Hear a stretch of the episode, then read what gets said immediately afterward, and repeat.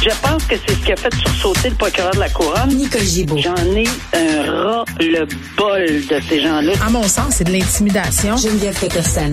C'est ça. Sauve en marchette, on aura le temps de le rattraper. La rencontre. Ouais, mais toi, comme juge, est-ce que c'est le juge qui décide ça? Com- Comment ça marche? Oui, oui, oui, oui, oui, oui, oui, oui. C'est le juge. La rencontre Gibault-Peterson.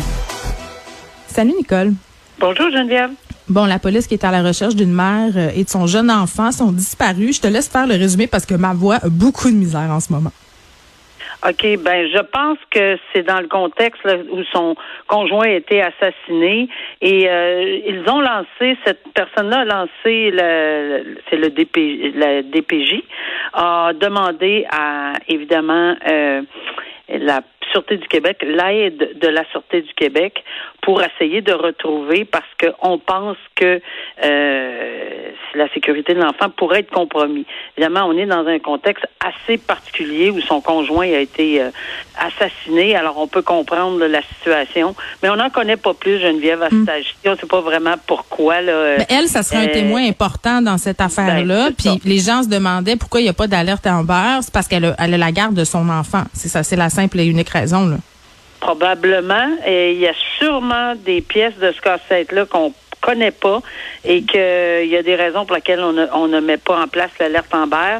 Euh, on en saura plus euh, au fil des jours, mais c'est sûr que ça semble inquiéter la DPJ dans les circonstances et on comprend un peu pourquoi là, à 18 mois. Là, Oui. Il faut savoir où il est, cet enfant-là, euh, qui sont en sécurité. C'est- vraiment ça. Elle, euh, euh, si, un témoin, c'est un témoin, là, mais c'est c'est vraiment la sécurité de l'enfant. Oui, elle aurait essayé euh, de confier cet enfant-là à quelqu'un d'autre aussi. Là. On pense qu'elle aurait quitté le Québec. Donc voilà. Euh, témoin important dans une enquête, l'ex-conjoint qui a perdu la vie, victime qui a aucun antécédent criminel. Donc cette femme-là, Jacqueline Baudouin McClintock, qui mesure 1m54, p 54 kilos, euh, elle peut-être aurait changé son apparence. Là, on dit qu'elle pourrait porter une perruque, avoir teint ses cheveux. Je décris son véhicule, là, Nicole, parce qu'elle peut avoir fait du chemin, elle peut se retrouver un Oui, peu partout, là, même si on la soupçonne. Chrysler 300 2005, couleur blanche, immatriculée Y61XKX ou Z09WGC. Donc voilà, c'est dit, si on l'aperçoit, on nous conseille de faire le 911.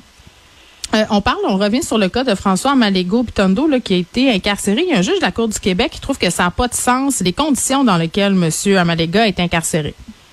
Ouais, ben on va euh, on va essayer d'analyser ça là, parce que c'est un peu fort euh, le café là dans ces circonstances-ci parce Oui. que c'est quand même un juge de la Cour du Québec qui l'a aussi détenu. Donc c'est un collègue à lui qui a rendu cette décision là alors il semblait pas trop troublé de rendre cette décision là ah, c'est pas une cour d'appel là. on parle de- de- de- d'un juge de la même juridiction qui l'avait incarcéré. Sauf que quand on regarde le dossier on, on voit deux choses. Il y a eu un procès puis, il a été, ça, ça, c'est hier. Mais il est incarcéré suite à une, une enquête sur cautionnement, une enquête sur remise en liberté. C'est deux choses totalement différentes. Là. Alors, après le procès, la preuve, la preuve, elle était vraiment manquante. C'est clair, j'ai regardé les, les différents euh, articles, là, et selon ce que je comprends, puis à ce moment-là, je peux comprendre sa décision euh, de l'acquitter parce qu'il n'y avait pas assez de preuves, une absence de preuves. Parce qu'on sait que M. Euh, Bitondo, Amalega Bitondo, avait euh, une condition de remise en liberté, euh, ou enfin, il, quand il a été euh, remis en liberté une des X là, parce que c'est ce que je pense qui n'était pas connu du juge euh, qui a entendu le procès euh, hier, là, du, du moins de par ses propos.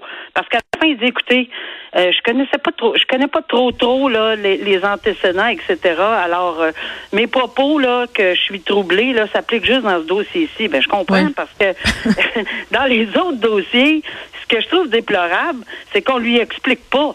On lui dit pas que ses autres collègues et entre autres un en particulier auraient tiré- on a donné toutes les chances à ce monsieur-là d'être remis en liberté. On s'en souviendra, Jean- euh, euh, Geneviève, on a discuté amplement. Il y a eu des tonnes de chances. Il a refusé de signer certains engagements. Il a déclaré qu'il recommettrait les infractions, que non, il suivrait pas les consignes. Non, il va continuer à aller trouver M. Legault. Il avait donné une condition. S'il voulait la contester, il pouvait aller en appel, mais il n'y en est pas le cas. Alors, il est pris avec un procès. Mais là où ça se casse, c'est que le procès, la couronne doit faire la preuve. doit faire la preuve hors de tout doute raisonnable qu'il savait qu'il était là à ce moment-là, qu'il savait que dans les, VUS, euh, François Legault se trouvait là. Euh, il y a un paquet de choses. Puis je pense que la couronne a pris pour acquis que M. Amalego Bitendo, euh, Amalega Bitendo témoignerait. Et pourquoi je dis ça? Parce qu'à chaque fois qu'il témoigne, ben, il se met la corde au cou. Clairement, parce qu'il raconte tout, puis il accepte. Oui, il s'incrimine de plus en plus à ben, chaque fois. De plus en plus, et il accepte la.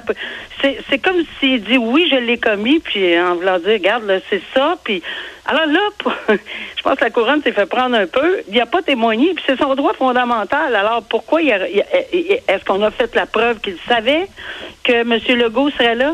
Exactement dans, ce, dans cette circonférence-là? Puis là, ils sont enfargés sur des mots pénétrés, puis etc. Mais il faut jamais oublier que c'est pas M. Legault qui doit éviter M. Bitondo, mais c'est M. Bitondo qui doit s'assurer de ne pas être dans un rayon. C'est une grosse, grosse différence. Là, ça, c'est pas, on n'a pas imposé de conditions au, premier ministre du Québec. On a imposé des conditions à celui qui semble vouloir dire qu'il veut aller lui dire en plein visage qu'il n'est pas hmm. content. Ben, c'est possible, mais là, il y a une interdiction. Donc, euh, c'est pour ça que j'étais un peu trop. Moi, ça, ça me. J'étais surprise de voir que les propos, parce que oui, il est en, il est en détention depuis 35, 38 jours, mais c'est pas parce qu'on n'a pas essayé de lui oui, donner. Oui, c'est de sa faute à lui. Alors, c'est mea culpa. Oui. Et à mon avis, euh, je trouve ça un peu fort le café d'aller dire qu'il est troublé. Ben, c'est troublant que quelqu'un soit en détention. Mais quand on donne toutes les chances à quelqu'un, et qui ne les prend pas pour avoir vécu la, la, la vécu cette expérience-là par moi-même pendant des années avec quelqu'un sur le, qui, qui, qui, se présentait à la cour qui voulait jamais suivre les conditions. Ben oui, c'est désolant, mais c'est c'est c'est comme ça. Donc euh, moi, c'est comme ça que j'interprète cette décision-là. Je suis pas troublée du tout, du tout, moi, dans les circonstances, parce que je connais tous les antécédents, les 60 000 piastres qu'il doit, puis qu'il refuse de payer, mhm. puis qu'il refuse de se soumettre. Alors, un autre jour, je devrais se pencher. Disons qu'il est l'artisan de son propre malheur. Hein? Ben, c'est très bien comme ça, raccourcit le propos. Tu as tout à fait raison. Il est l'artisan de son propre malheur. Oui, mais ils sont prêts à évoquer n'importe quoi, euh, ces gens-là, pour euh, questionner leurs conditions de détention, questionner le système euh, de la justice. Puis je trouve que ça fait écho un peu à ce dont on s'apprête à parler. Tamara Lich, Nicole, qui questionne, en fait, c'est son avocate qui questionne l'impartialité d'une juge. Bon, là, euh, c'est ça aussi, c'est quelque chose. Et euh, moi, je suis dans le profond respect. Et là, on parle d'une cour d'appel. On, on parle pas d'un de, juge de la même, tu sais, euh, au niveau juridique, là, comme dans l'autre cas où c'était deux juges de la Cour du Québec. Mais ici, on parle de la Cour d'appel parce que oui, elle a le droit. On l'avait dit d'ailleurs, Madame Lich va sûrement en appel, mais c'est parce que les propos, euh, euh, c'est-à-dire les, les demandes qu'elle fait sont, sont, sont un peu euh, hors de l'ordinaire. Euh, elle dit, écoutez, en 2011, la juge en question qui a siégé dans mon dossier, je le savais pas, mais elle était candidate libérale. Et, et, par conséquent, moi, quand j'ai revendiqué dans le convoi, euh, on avait des propos contre le, le, gouvernement, contre le euh, Trudeau. Évidemment, on, on, on, se souvient ce qui était écrit sur les camions et un peu partout là. Et, et, et dans ces circonstances-là, elle ne pouvait pas être impartiale. Sauf que le problème, c'est que elle a fait le dossier de M. Barber. Je dis pas là qu'elle n'a pas de points à soulever. On verra comment ça va être traité parce que c'est pas traité encore. Mais M. Barber, c'est la même juge qui l'a traité dans les mêmes circonstances, avec les mêmes conditions du convoi, et elle l'a remis en liberté. Alors, euh, et elle a accepté les conditions. Donc, est-ce que ça sera suffisant?